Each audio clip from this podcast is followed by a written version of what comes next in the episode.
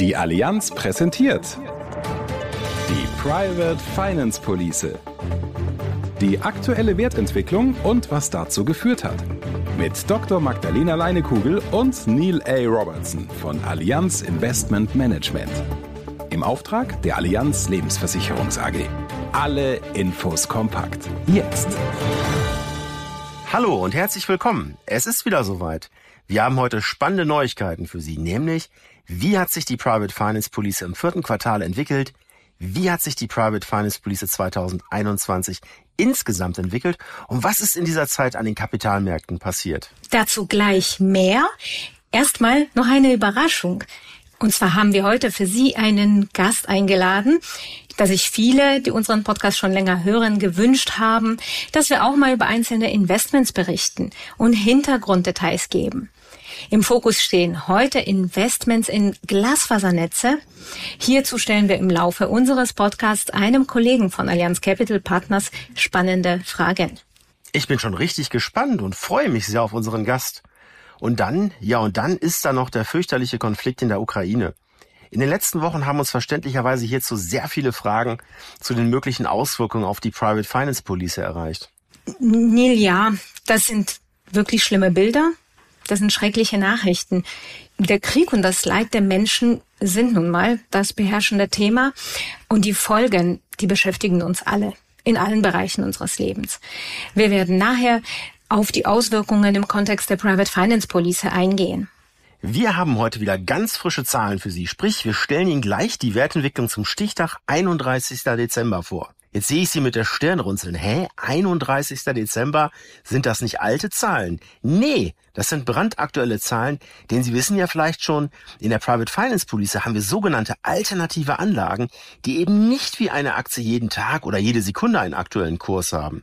Da stecken Infrastrukturprojekte drin, Windparks, Unternehmensbeteiligung, Immobilien und, und, und. Und das ist ein ganz wichtiger Punkt. Die Investments gibt es nicht an der Börse. Folglich gibt es für sie auch keinen täglichen Preis. Deshalb nutzt man für die Bewertung verschiedene Modelle. Marktüblich und allgemein anerkannt. Warum das aber eben nicht auf Knopfdruck geht und manchmal seine Zeit braucht, sieht man am besten am Beispiel der Immobilien. Für die Bewertung werden hier oft externe Gutachten benötigt und wir in Stuttgart, wir sammeln diese Bewertung einmal im Quartal vollständig ein. Und dann berechnen wir anhand der neuen Marktwerte und den laufenden Zahlungen der zugrunde liegenden Investitionen, wie sich das Referenzportfolio entwickelt hat. So machen wir das. Quartal für Quartal, für jeden Bewertungsstichtag, nur eben mit einer Zeitverzögerung von drei Monaten. Und weil es in unserer schnelllebigen Welt gar nicht so einfach ist, sich daran zu erinnern, wie das vierte Quartal 2021 so war, steigen wir wieder gemeinsam in unsere imaginäre Zeitmaschine ein und wollen dann nochmal drauf schauen, was zwischen dem 1. Oktober und dem 31. Dezember los war. Das ist wie immer wichtig, damit Sie das Ergebnis einordnen können und einen Tick besser verstehen.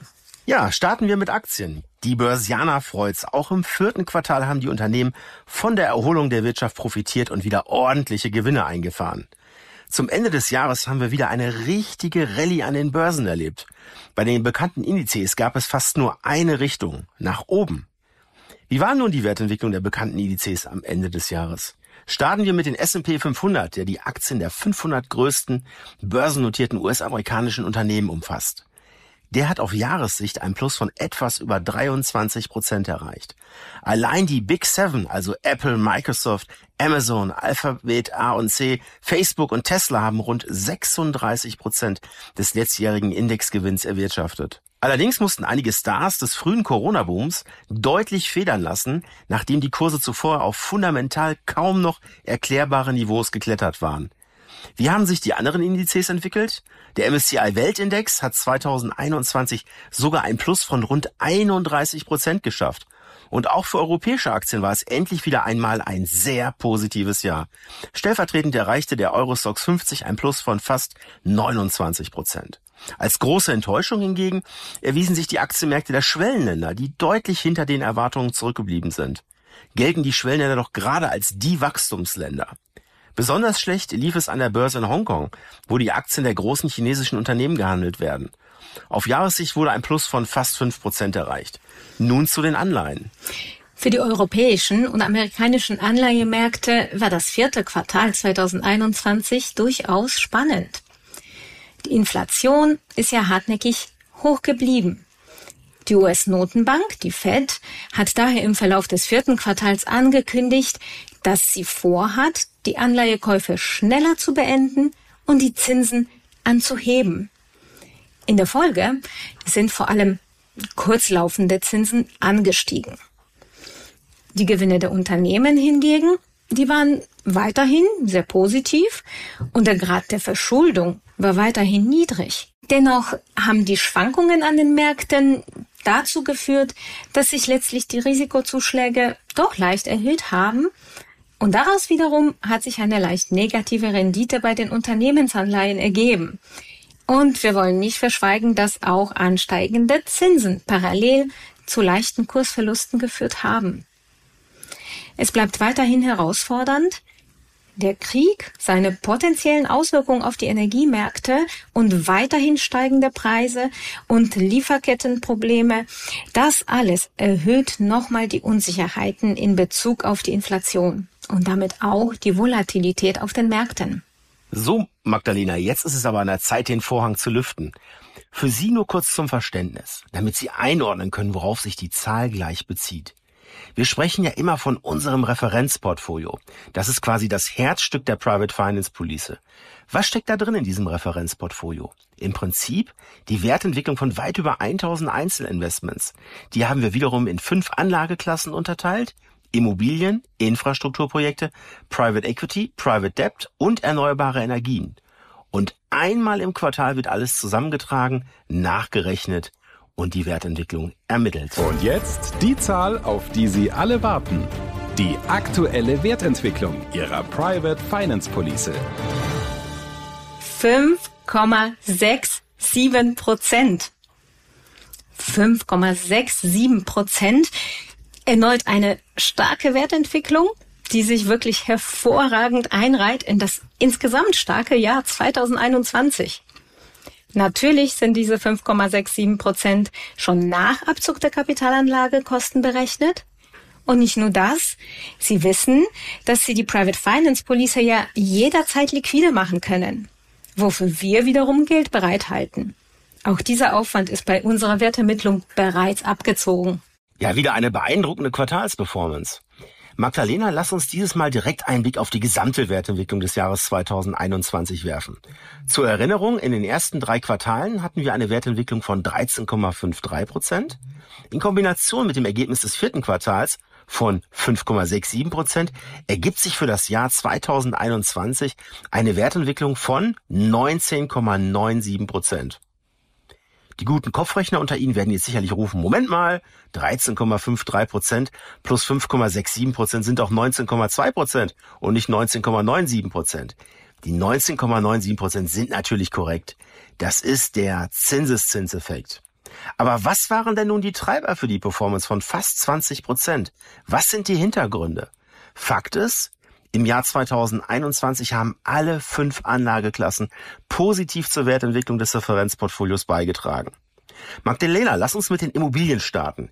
Der Logistiksektor wird doch sicherlich gebrummt haben. Wie sieht hm. es denn mit den anderen Sektoren im Portfolio aus? Hm.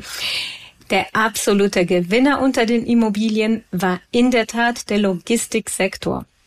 Der stark wachsende Onlinehandel hat dazu geführt, dass die Nachfrage nach Logistikimmobilien stark gestiegen ist und mit ihr natürlich auch die Bewertung. Aber auch Wohn- und Büroimmobilien haben im Jahr 2021 eine positive Wertentwicklung gezeigt. Bei den Büroimmobilien hat sich wieder einmal unsere Fokussierung auf die absoluten Top-1-Lagen ausgezahlt. Büroflächen werden weiter gebraucht. Und wie war es bei den Shoppingcentern? Wir erinnern uns noch an das erste Corona-Jahr. Da haben die Einzelhandelsimmobilien unter den Ladenschließungen und den ähm, ja, zurückgegangenen Kundenzahlen gelitten. Auch im Jahr 2021 hatten wir diverse Einschränkungen erlebt. Dennoch hatten unsere Shoppingcenter den Lockdown-Maßnahmen getrotzt und blieben wertstabil. Unterm Strich sind wir sehr zufrieden mit der Wertentwicklung unseres Immobilienportfolios. Wir freuen uns sehr darüber, dass die Immobilien nach einem doch ergebnisschwachen Jahr 2020 wieder zeigen konnten, dass die Anlageklasse zu Recht als ertragsstark und stabil betitelt wird. Ja, und Immobilien bieten auch einen guten Inflationsschutz. Den dürfen wir in der heutigen Zeit natürlich auch nicht unterschätzen. Aber kommen wir doch direkt zur nächsten Anlageklasse, den Infrastrukturinvestments. Wie haben die sich denn entwickelt? Operativ lief alles nach Plan. Insbesondere gab es keine Verzögerungen bei Projekten oder Baumaßnahmen. Das hatte nämlich im Vorjahr auch dazu geführt, dass die Bewertungen gelitten haben. Auch die Versorgungs- und die Glasfasernetze haben eine starke Wertentwicklung gezeigt. Die Investments, die von der tatsächlichen Nutzung abhängen, damit äh, meine ich hier in erster Linie die Mautstraßen und die Autobahnen, die haben immer noch die Corona-bedingte geringere Nutzung zu verdauen. Das ergibt sich nun mal infolge des veränderten Reiseverhaltens. Dennoch hat sich das unterm Strich nicht negativ ausgewirkt. Die laufenden Erträge wurden vereinnahmt. Es gab dann eher im Hinblick auf die Marktwerte eine neutrale, flache Wertentwicklung. Insgesamt ist die Performance des Infrastrukturportfolios auch sehr positiv. Ja, kommen wir jetzt zur Anlageklasse Nummer drei, den Private Equities. Wie haben sich denn unsere Beteiligungen an den nicht börsennotierten Unternehmen entwickelt im letzten Jahr? Ja, Neil. Liebe Zuhörerinnen, liebe Zuhörer, die Anlageklasse Private Equity war nicht nur in allen Quartalen der absolute Spitzenreiter, auch auf Jahressicht haben wir eine außergewöhnlich hohe Wertentwicklung gesehen. Und auch wenn wir aus Erfahrung wissen, dass die Wertentwicklung schon immer ein paar Basispunkte über der der handelbaren Märkte lag, ein so tolles Ergebnis hatten wir bisher, zumindest seit wir uns erinnern können, noch nie gesehen. Das heißt ja aber auch, dass das außergewöhnliche Ergebnis nicht unbedingt der Wiederholungsmaßstab ist. Was waren die Gründe? Nun, die hohe Wertentwicklung hängt mit dem starken wirtschaftlichen Aufschwung zusammen, den wir schon sehr früh im Jahr 2021 beobachten konnten. Und der ist auch im Jahresverlauf kaum schwächer geworden.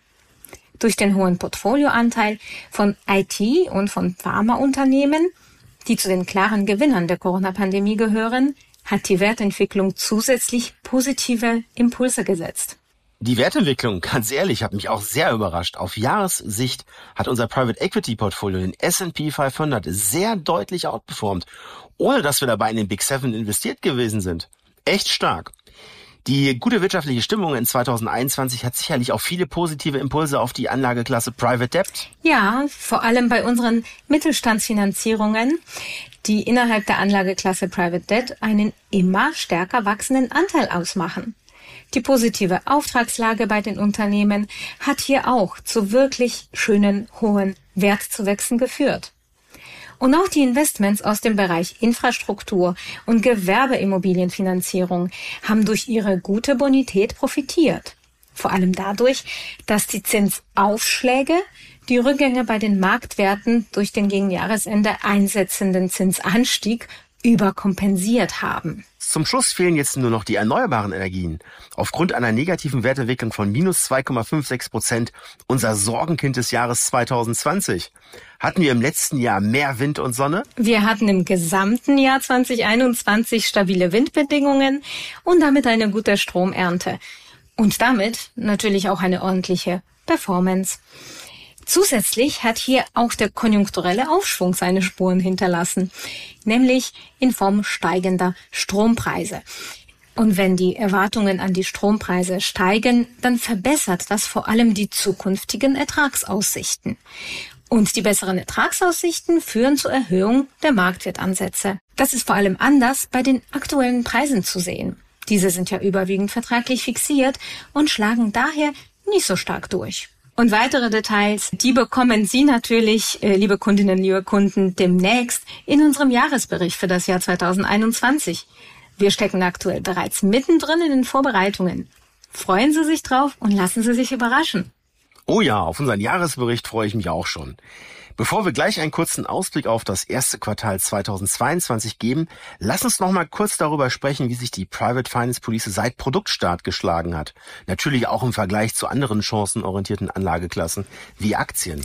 Seit Auflage Ende 2019 liegt die durchschnittliche jährliche Wertentwicklung des Referenzportfolios bei 10,64 Prozent. Damit liegen wir etwas über dem Niveau europäischer Aktien. Globale Aktien haben sich aktuell etwas stärker entwickelt, allerdings verbunden mit deutlich höheren Schwankungen. Was lernen wir? Gute Sachwerte wie Aktien und alternative Anlagen gehören einfach in jedes Portfolio. Kommen wir jetzt zu einem kurzen Ausblick. Russland hat die Ukraine angegriffen. Auch wenn es uns angesichts des Leids der Ukrainerinnen und Ukrainer schwerfällt, möchten wir Ihnen ein paar erste Beobachtungen mit auf den Weg geben. Welche Auswirkungen können diese fürchterlichen Ereignisse auf das Referenzportfolio haben? Beachten Sie bitte, bei den folgenden Ausführungen handelt es sich nicht um eine Prognose, sondern um erste Beobachtungen. Über die Ergebnisse des ersten Quartals werden wir Sie Anfang Juli im gewohnten Drei-Monats-Rhythmus informieren. Zunächst, im Referenzportfolio sind keine Investitionen in Russland, der Ukraine oder Weißrussland abgebildet. Auf der Marktseite beobachten wir eine Reihe von Effekten, die belastend wirken können. Ja, die Investoren sind vorsichtiger. Sie erwarten einfach auch eine höhere Rendite für das gleiche Risiko. Folglich erhöhen sich für Unternehmenskredite die Risikoaufschläge. Hinzu kommen steigende Zinsen. Das muss man sich mal vorstellen. Nach Jahren, in denen wir uns an das Niedrigzinsumfeld gewöhnt haben, in denen wir auch mit Negativzinsen zu tun hatten, haben wir allein im ersten Quartal einen Anstieg von 100 Basispunkten gesehen. Wir erwarten, dass diese beiden Entwicklungen einen negativen Einfluss auf die Marktwerte, vor allem im Bereich Private Debt, haben werden. Dennoch, die Gesamtbonität des Portfolios ist weiterhin stabil und auch die Vereinnahmung der Zinsen verläuft planmäßig. An den Aktienmärkten schwanken die Kurse stärker. Im Vergleich zum Jahresbeginn sind die Kurse leicht zurückgegangen. Die Rückgänge spiegeln die eingetrübte wirtschaftliche Stimmung wider. Und diese kann sich wiederum auch auf die Bewertung unserer Private Equity Investments auswirken. Im direkten Vergleich zu Aktien waren die Bewertungsabschläge in der Vergangenheit jedoch deutlich moderater, was übrigens auch an unserem Anlagefokus auf krisenresistente Sektoren wie IT und Pharma gelegen hat. Bei den übrigen Anlageklassen erwarten wir aktuell keine negativen Einflüsse. Die Immobilien sollten nicht leiden. Und bei den erneuerbaren Energien sieht man tatsächlich an den Entwicklungen der letzten Zeit den klaren Handlungsbedarf. Der weitere, noch stärkere Ausbau der erneuerbaren Energien ist das Gebot der Stunde. Und davon werden langfristig auch unsere Assets profitieren. Ja, und jetzt fehlt nur noch die Anlageklasse Infrastruktur. In diese Anlageklasse investieren wir insbesondere in die Sektoren Verkehr, Telekommunikation und Versorgungsnetze. Bei den Versorgungsnetzen handelt es sich in erster Linie um Investitionen in Strom- und Gasnetze. Und ein kleiner Teil unserer Gasnetze transportiert auch russisches Gas. Bei diesen Investitionen droht eine Bewertungskorrektur. Allein von der Aufzählung der unterschiedlichen Sektoren lässt sich die Bedeutung einer breiten Streuung ableiten. Eine hohe Diversifikation ist der Schlüssel zum Anlageerfolg. Und unserer Investment Governance folgend versuchen wir potenzielle Risiken zu reduzieren, indem wir neben der Qualität der Kapitalanlagen vor allem die Diversifikation in den Fokus rücken. Das gilt sowohl auf der Ebene der Anlageklassen als auch innerhalb der Anlageklassen. Auf diese Weise sind einzelne Bewertungskorrekturen verkraftbar. Und eine Korrektur muss nicht automatisch von Dauer sein. Zur Erinnerung, mit der Private Finance Police bilden wir fünf verschiedene Anlageklassen mit weit mehr als 1000 Einzelinvestitionen ab. Und dies wirkt gerade in turbulenten Phasen stabilisierend. Für Sie ein sehr großer Vorteil. Und jetzt im Private Finance Police Podcast der Blick über den Tellerrand.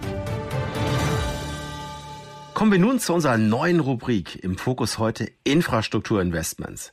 Diese machen am Referenzportfolio etwa einen Anteil von einem Viertel aus. Sicherlich kennen Sie einige unserer Investments, sei es die Parkon in Chicago, den Abwasserkanal in London oder Tank und Rast, Elenia, das finnische Stromnetz, Autobahnen in Indien, um nur einige zu nennen. Bei diesen Investitionen arbeiten wir insbesondere auch sehr eng mit Allianz Capital Partners zusammen. Begrüßen Sie nun mit mir Herrn Christoph Holzer von Allianz Capital Partners. Herr Holzer, stellen Sie sich und Ihr Unternehmen bitte kurz vor. Ja, sehr gerne. Vielen Dank vorneweg für die Einladung zu diesem Podcast. Freue mich sehr, heute hier zu sein. Mein Name ist Christoph Holzer. Ich bin Managing Director und Co-Head im Infrastruktur Investment Team in München bei Allianz Capital Partners.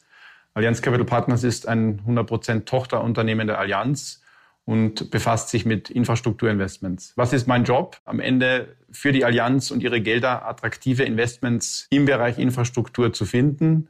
Wir analysieren hierbei im Detail verschiedenste Unternehmen und Projekte und wenn wir interessante Investmentgelegenheiten gefunden haben, investieren wir dann direkt in diese Unternehmen. Das heißt, wir erwerben direkte Anteile am Eigenkapital, werden Gesellschafter und begleiten als Gesellschafter diese Unternehmen dann die nächsten Jahrzehnte. Ich freue mich wirklich sehr, dass Sie heute die Zeit gefunden haben, uns ein paar Fragen zu beantworten. Werfen wir einen Blick in unser Infrastrukturportfolio. Da lag der Anteil unserer Investitionen in Telekommunikationsnetze 2020 bei rund 8 Prozent. Was macht Glasfaserinvestitionen eigentlich so interessant? Ja, Glasfasernetze sind die Datenautobahnen bis in unser Wohnzimmer, um das, um das bildlich zu formulieren. Aufgrund der Digitalisierung unserer Wirtschaft und Gesellschaft, die mittlerweile ja alle Bereiche des Lebens umfasst, ist, ist eine gute und vor allem stabile Übertragungsleistung unabdingbar geworden. Ich glaube, das wissen wir alle spätestens seit dem Beginn der Pandemie wie wichtig das geworden ist. Das heißt, wir investieren in Glasfaser aus mehreren Gründen. Zum einen gibt es einen erheblichen Investitionsbedarf. Deutschland und Österreich, um zwei Beispiele zu nennen, sind EU-weit ganz am Ende gelegen mit einer Penetrationsrate von wenigen Prozentpunkten. Das heißt, weniger als fünf bis zehn Prozent der Haushalte haben einen Glasfaseranschluss heute. Und da sind wir weit abgeschlagen hinter Ländern wie auch Lettland, Estland, Litauen oder auch Spanien, Portugal, die sind da alle schon, schon wesentlich weiter. Zweitens stellt eben diese Art der Festnetzinfrastruktur das Rückgrat unserer Wirtschaft dar und erfüllt somit für uns ein essentielles Kriterium, das wir bei allen Investments anlegen, nämlich eben diese, diese essentielle, unverzichtbare Infrastruktur, die es eben auch noch in 30, 40, 50 Jahren geben wird. Und drittens ist Glasfaser die führende Technologie, die in ihrer Leistungskapazität nahezu unbegrenzt ist und somit auch äh, für heute noch uns völlig unbekannten Applikationen die Basis am Ende darstellen wird. Ähm, Sie haben ja gerade sehr schön auch die Chancen beschrieben. Ähm, wo Chancen sind, sind natürlich auch Risiken. Welche Risiken sind bei Glasfaserinvestitionen zu beachten und wie gehen Sie mit den Risiken um? Ja, in der Tat. Wir denken bei neuen Investments grundsätzlich zuerst immer in Risiken. Da wir die Glasfasernetze zu einem großen Teil erst errichten müssen, gibt es hierbei natürlich gewisse Bau- und Umsetzungsrisiken. Die Komplexität im Bau ist bei Glasfaser nicht sonderlich hoch. Es handelt sich im Wesentlichen um, um relativ trivialen Tiefbau. Die Herausforderung besteht somit vielmehr darin, wenn man wirklich ein bis zwei Millionen Haushalte bauen will, dass man am Ende es mit Einzelprojekten aus Größenordnungen von nur teilweise 1500 bis 3000 Einwohnern oder Haushalten zu tun hat. Und jedes Projekt in sich selbst wiederum aus vielen Einzelschritten besteht. Das heißt, um eine derartige Größenordnung von zwei Millionen Haushalten in den nächsten Jahren umsetzen zu können, benötigt man neben dem Kapital eine sehr, sehr gut geölte Rollout-Maschine, wie wir dazu sagen, und sehr abgestimmte, gut abgestimmte Prozesse. Ein Risiko, das, das dieser Tage offensichtlicher geworden ist, ist das Thema Baukosten. Ja, wir sind mit sehr stark gestiegenen Rohstoffpreisen konfrontiert. Das wesentliche Risiko im Glasfaserbau liegt aber in der Nachfrage, da am Ende der einzelne Kunde entscheidet, ob er nun einen Anschluss haben möchte oder nicht.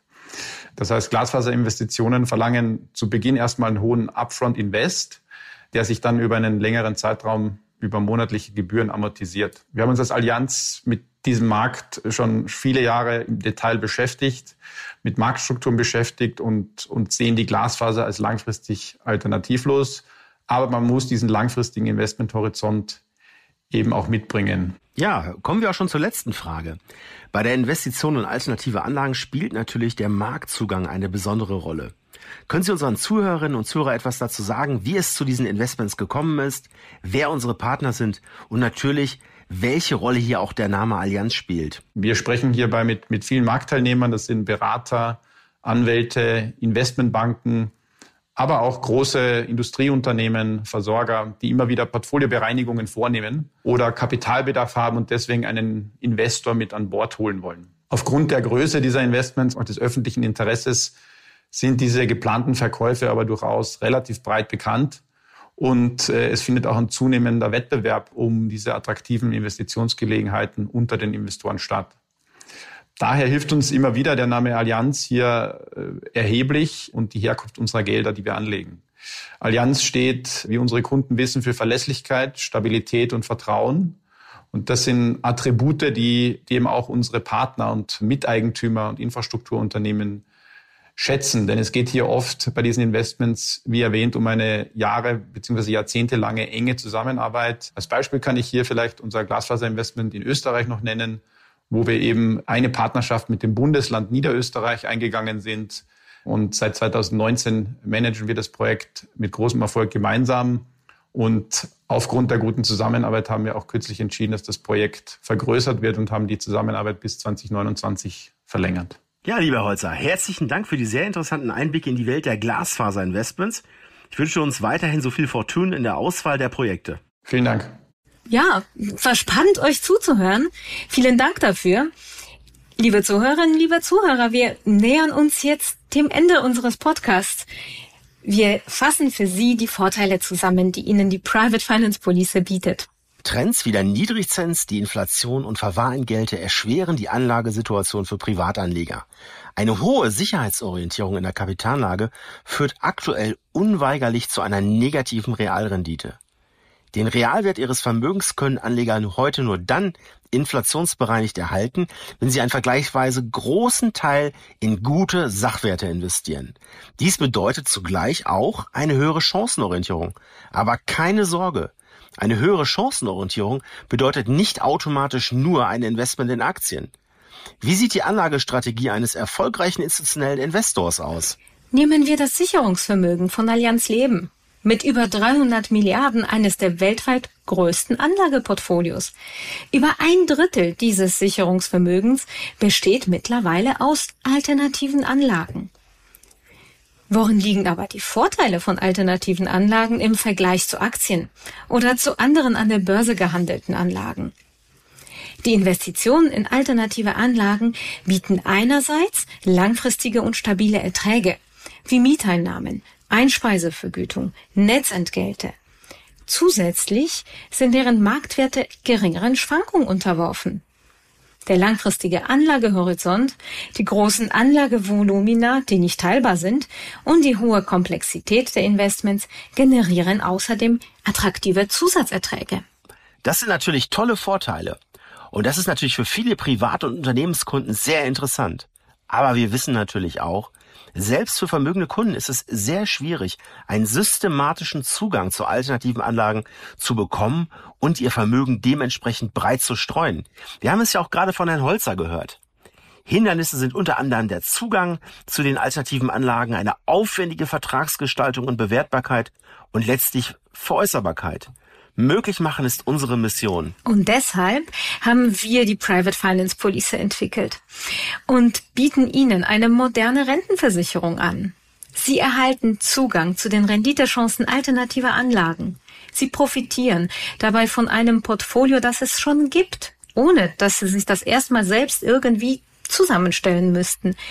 Es ist sehr breit diversifiziert und besteht eben aus weit mehr als 1000 Einzelinvestments, die sich in diesen Eventen fünf Anlageklassen wiederfinden.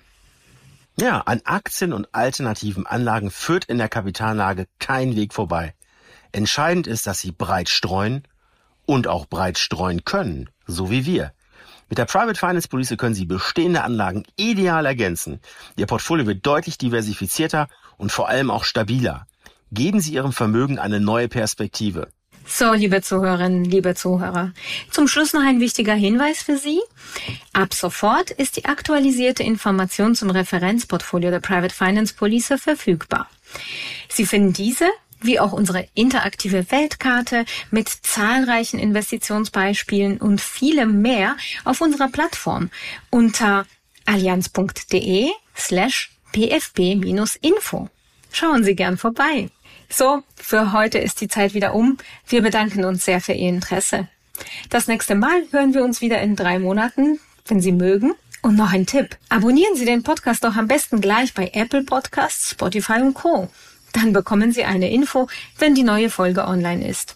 In diesem Sinne machen Sie es gut und bis zum nächsten Mal Anfang Juli. Das war der Podcast zur Private Finance Police Ihrer Allianz. Teilen Sie diesen Podcast gerne mit Menschen, die sich ebenfalls für diese Police interessieren. Und bis zum nächsten Mal.